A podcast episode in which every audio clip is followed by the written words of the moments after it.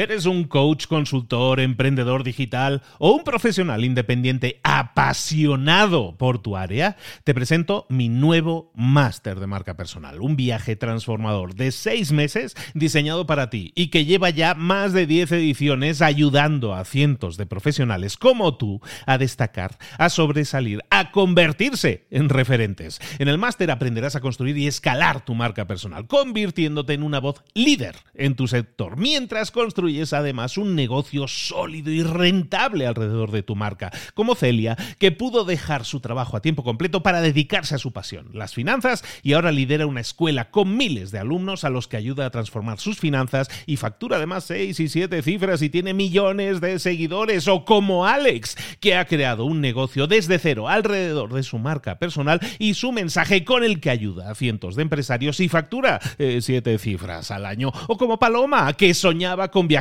por el mundo y que ahora vive como nómada digital con cientos de miles de seguidores y más de 17.000 alumnos. Gracias al máster, su sueño pasó de ser una idea a una realidad rentable y reconocida. Este es el momento de que tú también dejes tu huella, de influir y de vivir por fin de tu pasión. Visita librosparaemprendedores.net barra marca y descubre muchas más historias de éxito de gente que confió en nuestro método. En junio comenzamos además la nueva generación y añadimos más novedades, más servicios y más soporte que nunca. Únete a la élite de profesionales que ya están cambiando sus vidas. ¿Estás listo? ¿Estás lista para desarrollar tu marca personal y ser nuestra próxima historia de éxito? Pues visita librosparaemprendedores.net barra marca y comencemos. Las personas inteligentes, las personas emprendedoras inteligentes, también cometen errores, toman decisiones financieras a veces erróneas. Imagínate que tú eres emprendedor y pudieras revertir tres de esas últimas decisiones que has tomado que fueron erróneas. Seguramente tu situación económica mejoraría notablemente. Eh, los errores que cometemos muchas veces innecesarios eh, minan, atacan directamente nuestros resultados, nuestro éxito empresarial y financiero. ¿Por qué?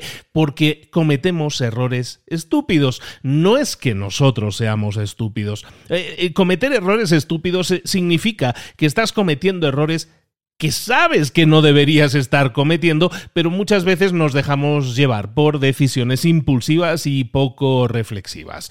Hoy te traigo un libro eh, que quiero pensar que va a ser una excelente guía para empresarios que busca tomar mejores decisiones, decisiones más acertadas y así minimizar los riesgos, enfatizando un poco lo importante que es planificar y pensar antes de actuar. Básicamente, para todos aquellos que acostumbramos, y yo me incluyo, a reaccionar impulsivamente a veces a las cosas, oye, los CEOs de éxito lo que hacen es reflexionar un poco más, planificar un poco más y hacer lo que vamos a ver en el libro de hoy. Se llama El camino menos estúpido de Keith Cunningham, que es un libro publicado en el año 2018 y es el libro que te invito a que veamos, revisemos, analicemos juntos aquí y ahora en Libros para Emprendedores. Sin más, comenzamos.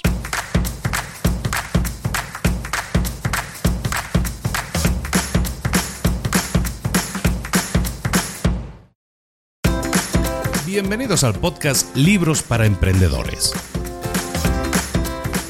para alcanzar el éxito en cualquier negocio que quieras emprender, debes formarte, debes estudiar, aprender para emprender. Y para ello, no hay nada mejor que un libro.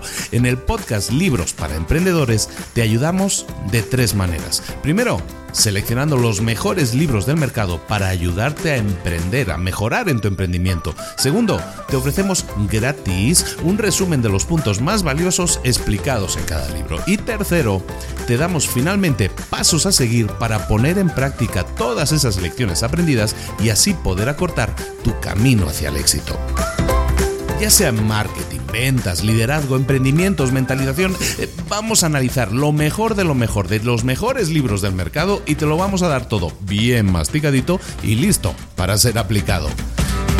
Soy Luis Ramos, empresario y emprendedor, y voy a acompañarte, si me lo permites, en este camino. Sin más, comenzamos.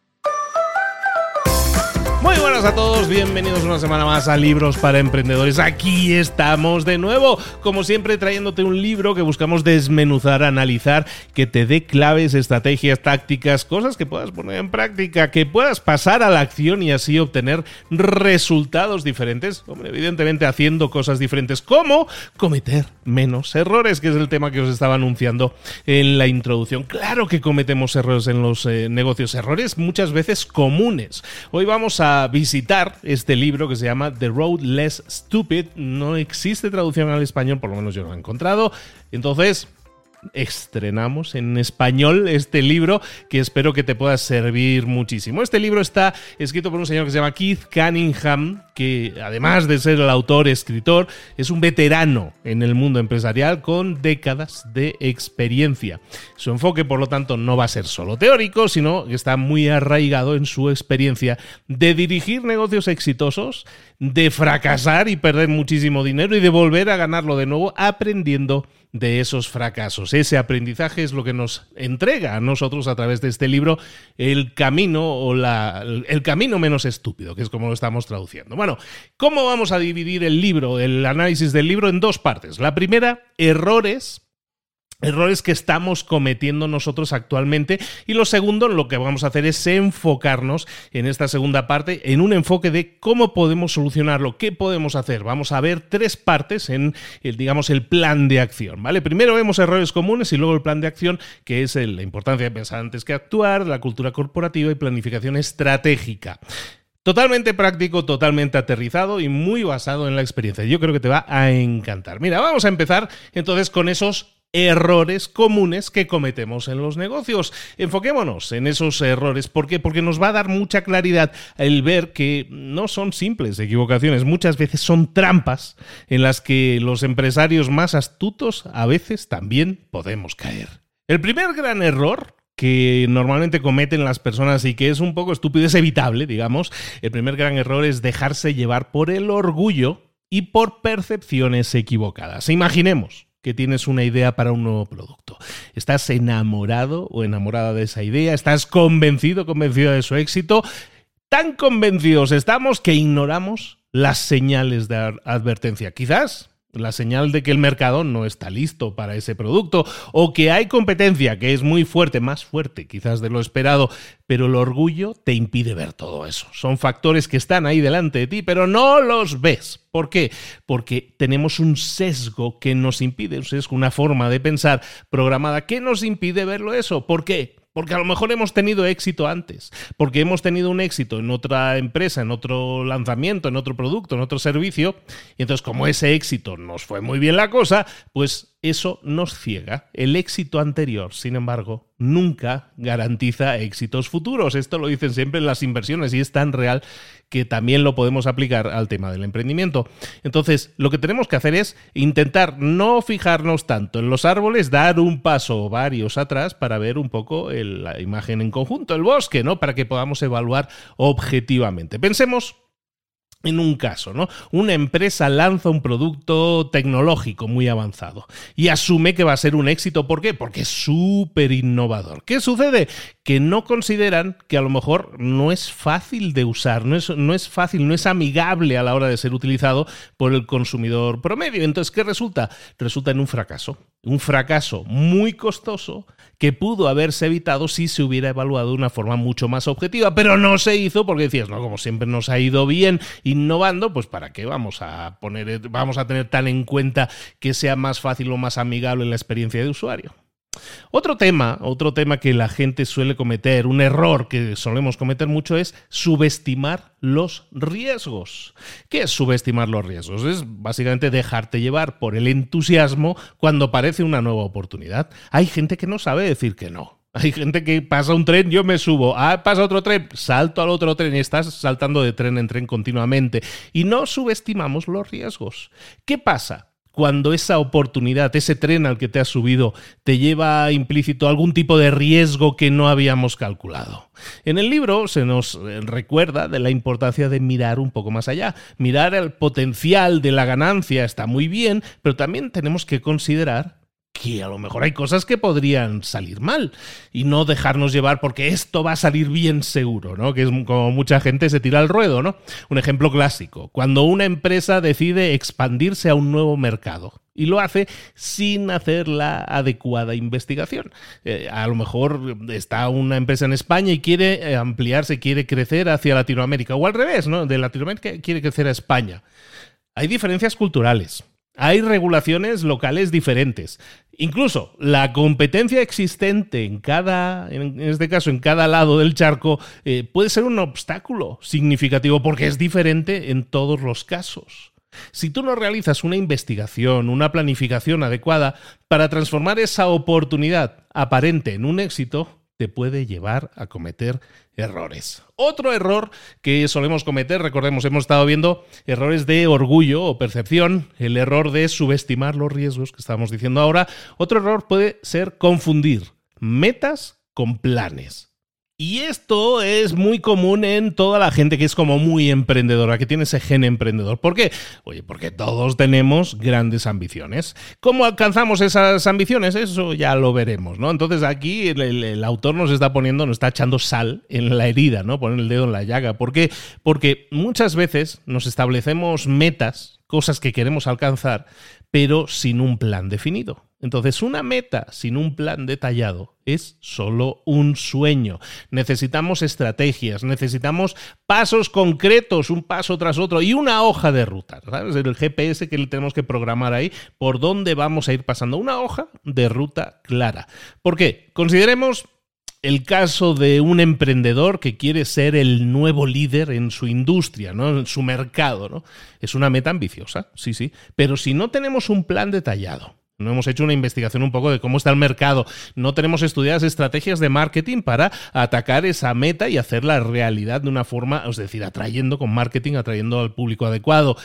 No tenemos a lo mejor incluso un plan de desarrollo de productos o servicios, sino que simplemente tenemos una idea de vamos a ser los números uno. Bueno, pues ser los números uno está muy bien, pero es una idea así como difuminada que tenemos que aterrizar muy y mucho además. Y si somos honestos y practicamos un poco esto de, nos aplicamos un poco el cuento y nos miramos al espejo, pero de verdad, sin ego, eh, yo mismo me puedo ver cometiendo estos errores, todos ellos. Y esos errores me han afectado, me han generado malos resultados muchas veces, errores que me han costado a veces empresas. El orgullo nos ciega muchas veces en la toma de decisiones o a veces podemos estar subestimando los riesgos, riesgos porque somos unos optimistas ahí, vamos, desaforados. Pero confundir deseos con planes concretos yo creo que es algo que todos eh, acostumbramos a cometer. Eso te pasa a ti también, me encantaría que me lo hicieras saber. Si a ti te pasa, compártenoslo también, porque muchas veces identificar esos momentos en los que hemos caído, en los que hemos cometido alguno de estos errores y ser conscientes de decir, no, mm, yo también lo he cometido. Honestamente, me lo digo a mí mismo, yo también lo he cometido. Eso es súper interesante que lo hagas, porque entonces te vas a identificar en ti, eh, en ti todos esos errores, los vas a identificar y vas a decir, vale, los he cometido, voy a intentar aprender de ellos, ¿no? Muchas veces, como vamos acelerados por la vida, no nos damos cuenta de que tenemos que reconocer esos errores y eso es clave, es crucial. No solo porque nos muestra las trampas en las que hemos caído, y recordemos que el hombre es el único animal que tropieza dos veces en la misma piedra, es decir, si lo hemos cometido una vez, probablemente lo volvamos a cometer, a menos que reflexionemos y aprendamos de esos errores. ¿Cómo lo podemos hacer? ¿Cómo podemos cambiar un poco nuestro rumbo, nuestra metodología de pensamiento para ayudarnos a superar esos desafíos y tomar decisiones más sabias en nuestros negocios? Pues vamos a ver, una, tras ver estos errores, vamos a ver cómo lo podemos hacer, cómo lo podemos implementar. Vamos a estas tres grandes acciones. La primera de ellas es la importancia de pensar antes de actuar. Uno de los pilares fundamentales de este libro de Keith Cunningham es exactamente este, que es crucial pensar antes de actuar.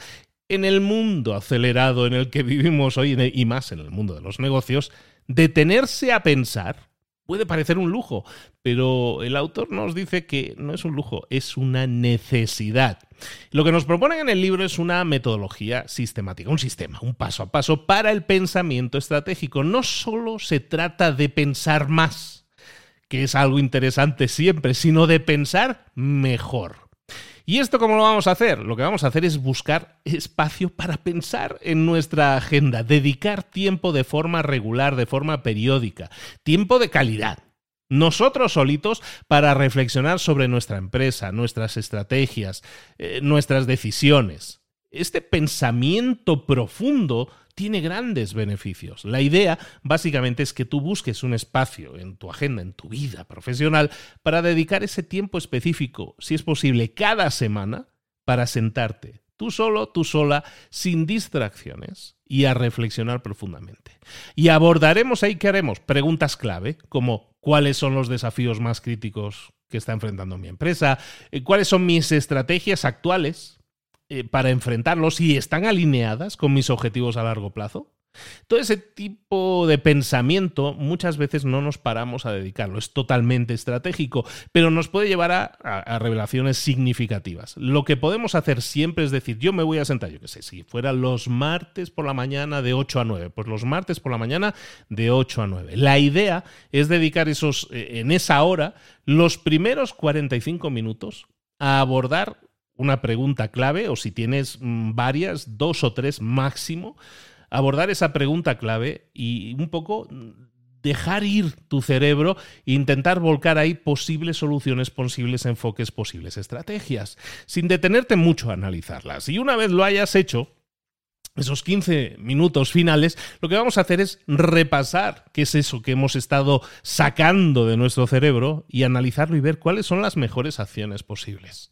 En este sentido, lo que estamos haciendo es dedicar tiempo a pensar estratégicamente cómo podemos generar mejores soluciones y eso siempre nos va a generar, como te digo, revelaciones cosas que no estábamos haciendo en nuestra vida, como reflexionar, nos va a dar un enfoque mucho más claro a la hora de hacer las cosas. Imagina que diriges una empresa de, de ¿qué quieres? De software.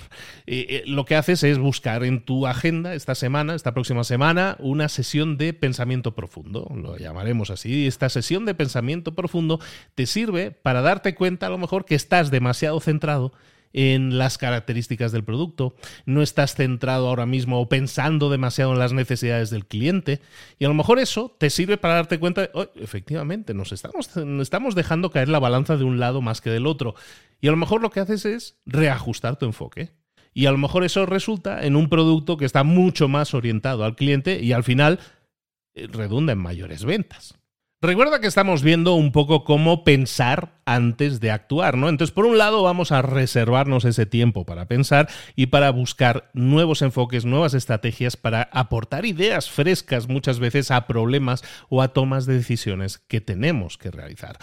Otro tema importante y a, a la hora de pensar antes de actuar es identificar problemas reales en el libro se nos enfatiza mucho la importancia de identificar problemas reales, no solo síntomas. Por ejemplo, las ventas están bajando. Pues a lo mejor las ventas están bajando, sí, eso es un número, pero el problema real podría ser que están bajando porque la calidad del producto ha bajado. No porque la estrategia de marketing esté, esté siendo equivocada o errónea. Básicamente lo que, lo que hacemos, si buscamos identificar los problemas reales, es irnos a la base, al problema raíz, ¿no? Al preguntar lo de los cinco porqués, ¿no? Identificar la raíz del problema va a ser esencial siempre que queramos buscar soluciones efectivas y que realmente no sean parches muchas veces a problemas que tenemos. Eh, imagina que tú tienes una empresa de ropa y esa empresa de ropa se está enfrentando ahora mismo a una disminución, han caído las ventas y tú realizas ese análisis profundo y descubres que el problema no es la publicidad, sino que son los diseños, que los diseños ya no están atrayendo a tu mercado objetivo, a la gente ya no le gusta el tipo de diseño, o sea, te has quedado anticuado. Bueno, pues entonces ese descubrimiento a lo mejor te lleva a un rediseño de la línea de productos, y a lo mejor lo que haces es revitalizar la marca. El problema no estaba en marketing, el problema de las bajas ventas no era el marketing o los cierres de ventas, estaba en el diseño. Pero eso lo sabes cuando lo detectas, cuando lo analizas, cuando identificas los problemas. También un tema interesante a desarrollar es la evaluación de supuestos y la evaluación de supuestos y consecuencias no intencionadas. Cuando nosotros hablamos de evaluar supuestos, recordemos, estamos pensando antes de actuar, ¿eh? estamos en esa área ahora mismo. Una, un tema, el de evaluar los supuestos, nos permite examinar cosas que no han sucedido todavía, pero supuestos que están detrás de nuestras decisiones y sus posibles consecuencias. Básicamente, preguntarnos, ¿qué es lo que estoy asumiendo que va a pasar aquí si tomo una decisión? ¿Y si estoy equivocado y eso no pasa? ¿Qué generación de impacto secundario va a tener cuando yo tomo una determinada decisión? Imagínate, por ejemplo, tenemos una empresa que busca expandirse a ese nuevo país o a ese nuevo continente. Estamos suponiendo, ese es el supuesto, estamos suponiendo que el éxito en ese mercado va a ser el mismo que hemos tenido en el país en el que ya estamos, ¿no? Si estamos una empresa que está en España y queremos replicar ese éxito en México, pues a lo mejor nosotros suponemos que esto va a funcionar exactamente igual en ese otro mercado. Sin embargo, a lo mejor empezamos a reflexionar y vemos que, lo que decíamos antes, oye, que hay diferencias culturales que son significativas y que a lo mejor requieren de una adaptación del producto. Reconocer ese supuesto a lo mejor le salva la vida a tu empresa, porque a lo mejor esa expansión fracasa si no tomamos eso en cuenta. Eso lo hace McDonald's, por ejemplo, ¿no? Me venía ahora a la mente McDonald's. He viajado yo en muchos países, ya, ya no sé si demasiados, pero he viajado por muchos países y siempre pasas por delante de algún McDonald's. Y lo que hace McDonald's es aplicar esta regla de reflexionar sobre las diferencias culturales y cuáles son aquellas que son significativas. Y por eso en México, si vas a McDonald's, también tienen chile. O también tienen hamburguesas que están adaptadas, están mexicanizadas para el sabor, para el paladar de los más exigentes mexicanos. Entonces, si nosotros dedicamos tiempo a pensar críticamente, como estábamos diciendo, eso puede ser transformador para nuestro negocio. Si dejamos de tomar decisiones precipitadas y lo empezamos, es, empezamos a pensar antes de actuar, primero eh, buscando ese pensamiento profundo, buscando esas horas en las que podamos mm, ser más estratégicos, reflexionar un poco más. Si luego empezamos a pensar no solo en pensamiento estratégico y tiempo para pensar, sino también en problemas reales y también en posibles supuestos que yo esté tomando en cuenta a la hora de tomar decisiones y empiezo a pensar también en las consecuencias no intencionadas que eso puede tener si tomo una decisión sin tener en cuenta esos supuestos, puedo tomar mejores decisiones. Cuando nosotros hablamos de pensamiento profundo, pensamiento estratégico, esto no es un tema de filosofía. Estamos hablando de una herramienta que es vital para cualquier empresario que esté buscando el éxito a largo plazo. Pero para que eso suceda, y ahora vamos a pasar al siguiente punto, para que eso suceda lo que tenemos es que contar con un equipo. Y para que tengamos un equipo que, que esté subido a nuestro tren, tenemos que desarrollar cultura corporativa y también métricas de seguimiento adecuadas van a jugar un papel crucial en todo este proceso que hemos hecho antes de pensar, antes de actuar. Ahora lo tenemos que llevar a la práctica. ¿Quién lo va a llevar a la práctica? Nuestro equipo. Vamos a ver cómo hacerlo de forma adecuada. Esto nos lleva a, a buscar este aspecto dentro del libro que es esencial, que es la cultura corporativa y las métricas de seguimiento, como decíamos, son fundamentales para que tu negocio tenga salud y tenga éxito a largo plazo. Primero hablemos de la cultura corporativa. La cultura corporativa es el alma de tu empresa, literalmente. ¿Por qué? Porque la cultura define cómo deben interactuar los empleados con nosotros y con los clientes y con los proveedores. También define cómo se toman las decisiones aquí. También cómo se enfrentan los desafíos aquí. Entonces, una cultura fuerte puede ser la diferencia entre una empresa que va bien y una empresa que deja de ir bien, una empresa incluso que fracasa. Entonces, imaginemos una empresa donde se fomente la innovación y se valora el aporte que cada empleado esté, esté poniendo encima de la mesa, que hemos visto bastantes libros últimamente sobre esa temática. En esta cultura de esta empresa en concreto, los trabajadores se sienten empoderados. ¿Por qué? Porque pueden compartir ideas, pueden asumir riesgos que sean calculados y eso ¿qué genera? Genera un mejor ambiente laboral. También conduce a mayor nivel de creatividad y de productividad. Pero lo que necesitamos que tenga nuestro equipo también claro son métricas de seguimiento. Cuando yo establezco métricas de seguimiento, es decir, yo voy midiendo de alguna forma los resultados, eso le está ayudando al equipo a saber primero hacia dónde van y si estamos yendo bien no hay que corregir cosas. ¿Por qué? Esto es como ir en el barco hoy en día o en un barco cuando Cristóbal Colón, bueno, pues navegar a ciegas. Si tú no ves las estrellas y tú no ves, no sabes para dónde vas. Entonces las métricas son ese GPS o son ese navegar con las estrellas, es tener unas referencias que te dicen si vas bien o no vas bien. Y eso implica que hay que saber elegir las métricas que reflejen verdaderamente el progreso, el avance, el crecimiento hacia tus objetivos. Y no solo métricas de vanidad, como pueden ser los me gusta en las redes sociales o las visitas que tenga tu página web. Medidas que pueden estar bien, en este caso, a nivel vanidad, a nivel sí, seguidores, engagement y todo ese tema, pero ¿y, dónde están las ventas? la métrica de seguimiento que pueda ser las ventas. Si hemos tenido mucho engagement pero no hemos tenido ventas, de eso no comemos. Entonces, tenemos que tener en cuenta siempre que hay que utilizar métricas, pero métricas efectivas. Imagínate una empresa que se esté enfocando en la satisfacción de sus clientes. En lugar de solo estar mirando a las ventas, a lo mejor esa empresa también evalúa las reseñas de los clientes, a lo mejor las tasas de retención de ese cliente, cuánto se queda ese cliente con nosotros, a lo mejor si nos está referenciando con nuevos clientes.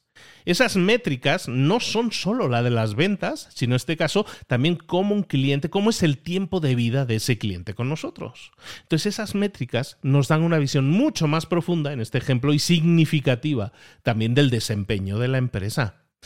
Es importante que nosotros entendamos que dentro de la cultura corporativa es la forma en que nos comportamos y tomamos decisiones también, pero también dentro de la cultura corporativa también tenemos que definir qué comportamientos aceptamos y cuáles no aceptamos. Es importante reconocer que en una organización hay cosas que, que sí pasamos y, y, otras que nunca pasaremos. ¿no? Eso establece estándares que son claros para todos y eso va a hacer que tu cultura sea coherente y esté alineada con tus valores. Sí, estamos hablando de ese tipo de palabras que parecen más de filosofía que otra cosa. No, pues son súper aterrizadas. Imagínate una empresa donde se espera que todos los miembros del equipo traten a los clientes con respeto. Entonces, un comportamiento que sea contrario a ese valor, inmediatamente lo vamos a abordarlo de inmediato. ¿Por qué? porque eso no solo mejora la moral interna del equipo, sino que también construye una reputación positiva a nivel externo. La gente dice, es que esta empresa se preocupa realmente por mí, me pregunta y me da seguimiento y tal, y si alguien no se comporta así, inmediatamente se corrige. Esos son estándares de, estándares de comportamiento que nosotros también tenemos que integrar dentro de la cultura y que todas las personas de esa cultura empresarial sean también policías de que esa cultura se esté cumpliendo. Yo he visto personalmente empresas que han incorporado culturas corporativas sólidas que antes no tenían y su negocio se ha elevado. Pero también he visto empresas que tenían métricas mal elegidas y entonces se desviaron del enfoque y no llegaron a alcanzar las metas que se habían propuesto. Entonces pregúntate, ¿qué aspectos de tu cultura de empresa o qué métricas en tu misma empresa crees que podrían mejorarse. Y nos vamos a ir a la última parte eh, de, un poco del plan de acción que te estoy proponiendo. En este caso, estamos dando unos brochazos, unas pinceladas muy genéricas en este sentido sobre lo que deberíamos estar haciendo, pero con un montón de ejemplos que yo creo y preguntas sobre todo que yo creo que deberías formularte. Esta última parte tiene que ver, recordemos, hemos hablado de pensar antes de actuar, luego hemos estado viendo en esta última parte culturas corporativas, métricas de seguimiento, comportamientos aceptables y no, y al final todo eso tiene que ver con la ejecución, con la parte táctica, ¿no? Pero si tú eres un verdadero líder y eres un líder de un equipo o eres el líder en una empresa, necesitas dos ingredientes más que son claves que son, por un lado, la planificación estratégica y por otro, la adaptabilidad. Estos elementos no solo van a hacer que tu empresa tenga éxito si los aplicas correctamente, sino que también son un equipamiento, son un arma que nos va a permitir enfrentarnos a desafíos que nos vamos a encontrar en el futuro. ¿Cuál es la esencia de la planificación estratégica? La planificación estratégica no se trata de tener una bola de cristal, no se trata de predecir el futuro, sino se trata de prepararse para el futuro. ¿Eso qué implica? Implica que tenemos que establecer, por un lado, objetivos claros y desarrollar, por otro, series de estrategias y acciones que nos permitan alcanzar esos objetivos. Entonces, una buena planificación siempre va a tener en cuenta diferentes escenarios, diferentes situaciones y va a tener definidos planes de contingencia. ¿Qué es un plan de contingencia? Es definir cómo vamos a actuar si esto que no queremos que pase, pasa. Entonces, si hay algo que no queremos que pase, pero pasa, nosotros ya tendremos un plan para saber cómo debemos actuar. Entonces, imagínate, tienes una empresa que planea lanzar un nuevo producto y su plan estratégico incluye eh, investigar el mercado, cómo se encuentra el mercado actualmente, incluye también desarrollar ese propio producto, incluye estrategias de marketing para el lanzamiento y también un plan de acción, a lo mejor en caso de que ese producto no cumpla con las expectativas eh, que, no se venda como debería venderse. Entonces lo que hacemos es definir una planificación detallada que nos permita ajustar rápidamente estrategias si fuera necesario. Es decir, estamos diciendo, esperemos que vaya a ir bien este producto y que vendamos esta cantidad de unidades. Y vamos a desarrollar estrategias de marketing y un plan de acción. Pero también, oye, ¿y si no llegamos a esa expectativa? ¿Y si se vende menos? ¿Y si cuesta más de introducir en el mercado y estamos en un rango inferior? Oye, pues vamos a definir un plan de acción en el caso de que eso suceda o incluso un límite por el cual decir, hay un mínimo de ventas que tenemos que, tener porque si no, ni somos rentables ni el producto va a tener posibilidades de crecimiento, no va a tener un impacto en el mercado. Todo eso son decisiones que yo a priori puedo analizar y de forma estratégica planificar qué es lo que vamos a hacer en un caso o en otro. Por otro lado, tenemos, estábamos hablando de la planificación estratégica, que es exactamente eso, es planificar las, cómo van a ir las cosas, si van bien, pero también pensar en, la, en cuándo las cosas van a ir mal, e incluso pensar en diferentes escenarios. En el libro nos hablan, piensa en 10 escenarios, en 10 posibles problemas que pudieran suceder. Entonces, claro que no podemos prepararnos para todo, pero si empezamos a pensar en diferentes escenarios, 10 escenarios diferentes que pudieran no salir tan bien, y, nosotros nos preguntáramos, ¿y qué haría yo en este caso? ¿Qué haríamos en este caso? ¿Qué deberíamos hacer en este otro caso? Y en este otro caso, ¿qué haríamos? Cuando empezamos a preguntarnos este tipo de cosas, empezamos a ponernos en situación de decir, oye, pues a lo mejor si no va bien la cosa, deberíamos protegernos por este lado y por este otro. Entonces tomamos decisiones que hacen que asumamos menos riesgos. Mucha gente confunde el tema de decir, yo si quiero tener mucho éxito con mi empresa, tengo que asumir muchos riesgos. Y eso es totalmente erróneo. Las empresas que tienen mayor éxito son las que no cometen ese error, no están asumiendo riesgos excesivos que si sale bien le puede ser un gran golazo, pero si salen mal pueden hundir a la empresa. Y en los últimos años has visto estoy seguro que has visto muchas empresas que han fracasado, empresas internacionales de, talla mundial que también han fracasado. Es importante que tengamos una planificación estratégica y que no asumamos demasiados riesgos, porque eso puede ser muy bueno, muy positivo si salen bien, pero el porcentaje de éxito, cuando nosotros aceptamos muchos riesgos, el porcentaje de riesgo baja. Entonces, ojito con eso. El último punto que te quería traer aquí encima, es la, encima de la mesa es la adaptabilidad. La importancia de la adaptabilidad es crucial. En el mundo empresarial actual que cambia rápidamente, la capacidad de adaptarse a nuevas circunstancias cuando aparecen eventualidades si somos capaces de adaptarnos, eso puede marcar la diferencia entre sobrevivir y simplemente resistir al golpe o a lo mejor prosperar incluso ante esa dificultad o ante esa circunstancia.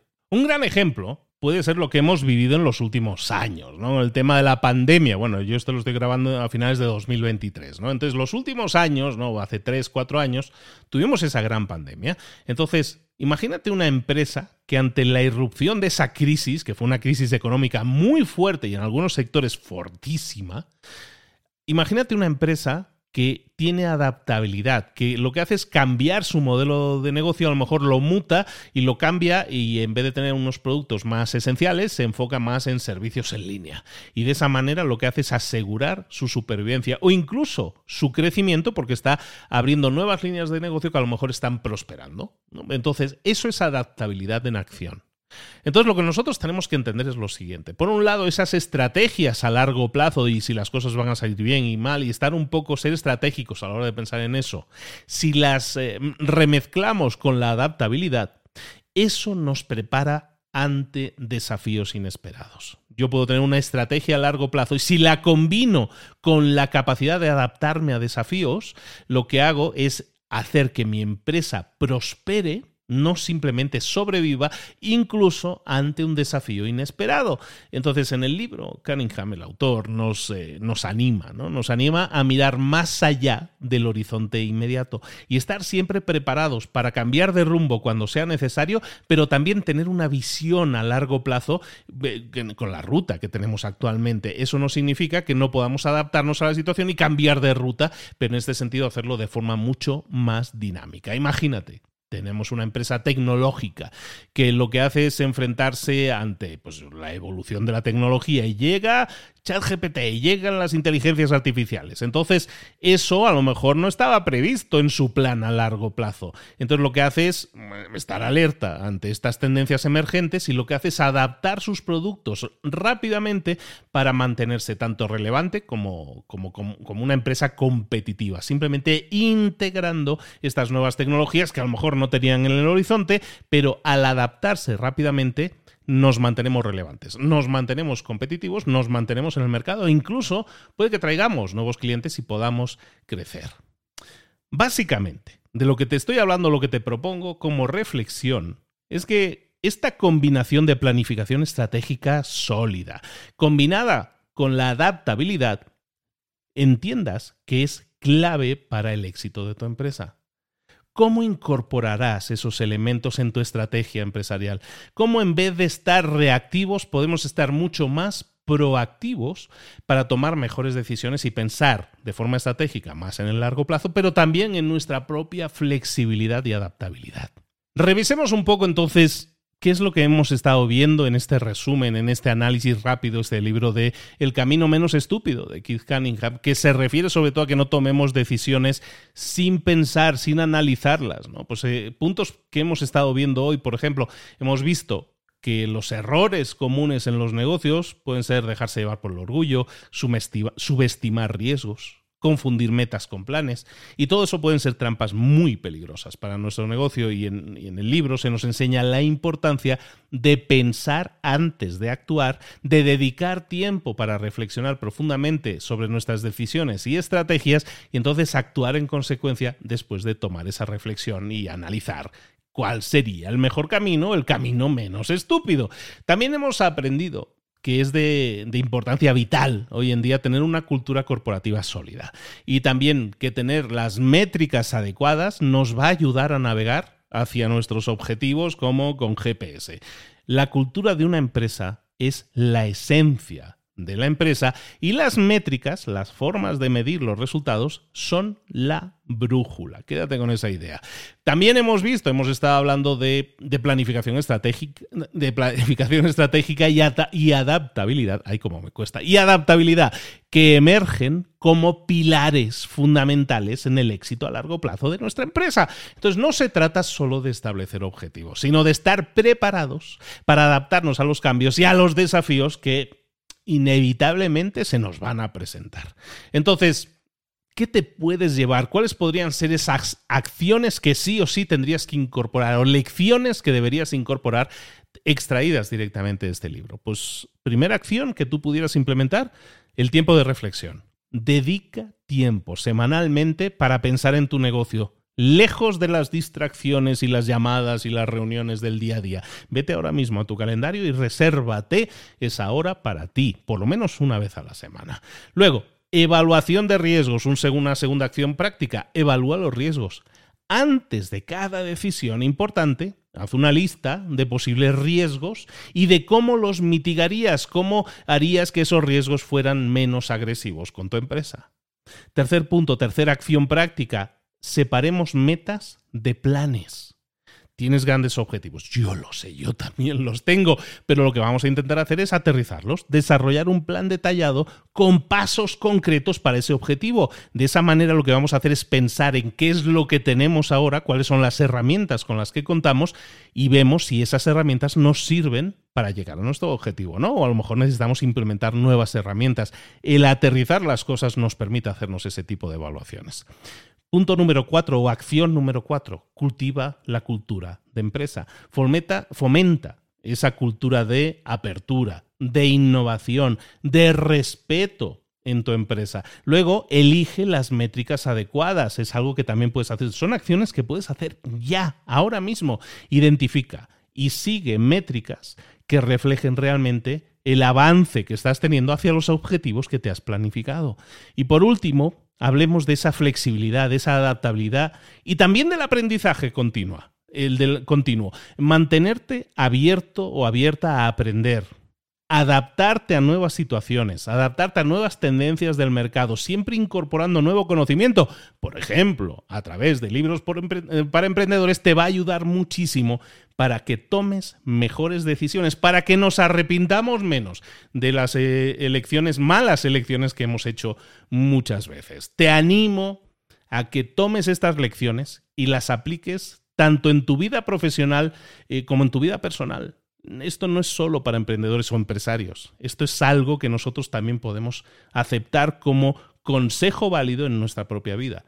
Reflexiona sobre tus decisiones, cultiva esa cultura positiva en tu entorno y planifica con la vista puesta en el futuro, pero con flexibilidad de adaptarte a lo que el futuro te pueda traer, te pueda deparar. Este es el resumen, este es el análisis, esta es la reflexión que te dejo aquí encima de la mesa del libro que hemos estado analizando hoy, que es El Camino Menos Estúpido, The Road Less Stupid que es el libro del señor Cunningham que hemos estado viendo aquí ahora en Libros para Emprendedores. Recuerda que todo esto tiene sentido. Sí y solo si lo escuchas, eh, tomas una de esas ideas, la pones en práctica y pasas a la acción. Así es como van a llegar los resultados diferentes haciendo cosas diferentes, como por ejemplo pasar a la acción.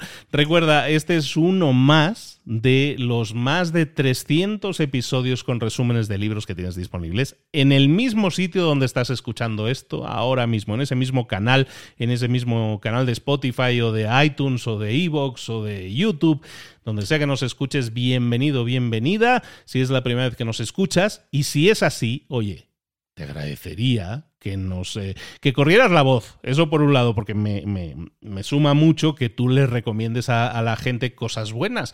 Quedas tú bien y aparte me, ayudas a mí. Si consideras que este episodio y este podcast, esta idea eh, te es válida.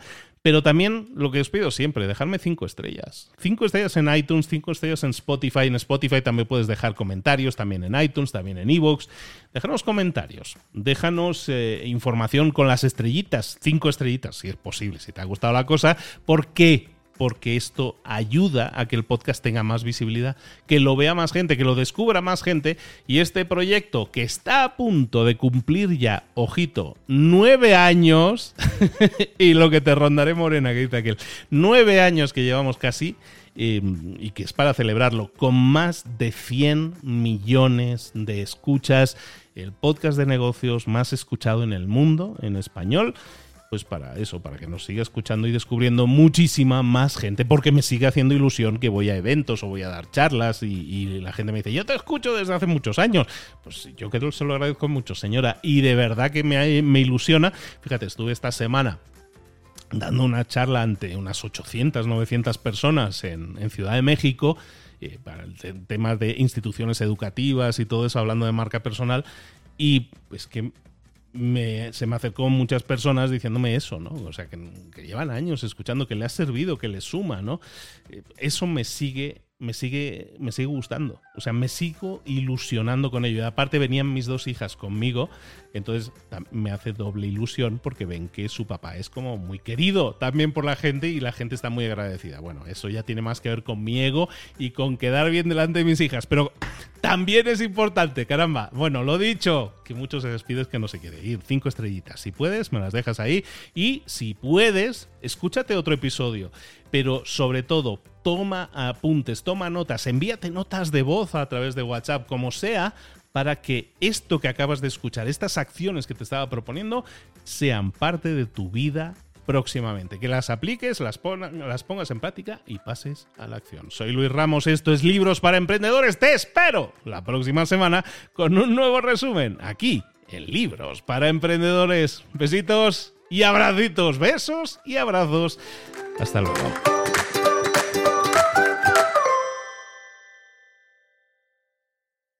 ¿Eres un coach, consultor, emprendedor digital o un profesional independiente apasionado por tu área? Te presento mi nuevo máster de marca personal, un viaje transformador de seis meses diseñado para ti y que lleva ya más de 10 ediciones ayudando a cientos de profesionales como tú a destacar, a sobresalir, a convertirse en referentes. En el máster aprenderás a construir y escalar tu marca personal, convirtiéndote en una voz líder en tu sector, mientras construyes construyes además un negocio sólido y rentable alrededor de tu marca, como Celia, que pudo dejar su trabajo a tiempo completo para dedicarse a su pasión, las finanzas, y ahora lidera una escuela con miles de alumnos a los que ayuda a transformar sus finanzas y factura además seis y siete cifras y tiene millones de seguidores, o como Alex, que ha creado un negocio desde cero alrededor de su marca personal y su mensaje con el que ayuda a cientos de empresarios y factura eh, siete cifras al año, o como Paloma, que soñaba con viajar por el mundo y que ahora vive como nómada digital con cientos de miles de seguidores y más de 17.000 alumnos. Gracias al máster, su sueño pasó de ser una idea a una realidad rentable y reconocida. Este es el momento de que tú también dejes tu huella, de influir y de vivir por fin de tu pasión. Visita librosparaemprendedores.net barra marca y descubre muchas más historias de éxito de gente que confió en nuestro método. En junio comenzamos además la nueva generación y añadimos más novedades, más servicios y más soporte que nunca. Únete a la élite de profesionales que ya están cambiando sus vidas. ¿Estás listo? ¿Estás lista para desarrollar tu marca personal y ser nuestra próxima historia de éxito? Pues visita librosparaemprendedores.net barra marca y comencemos.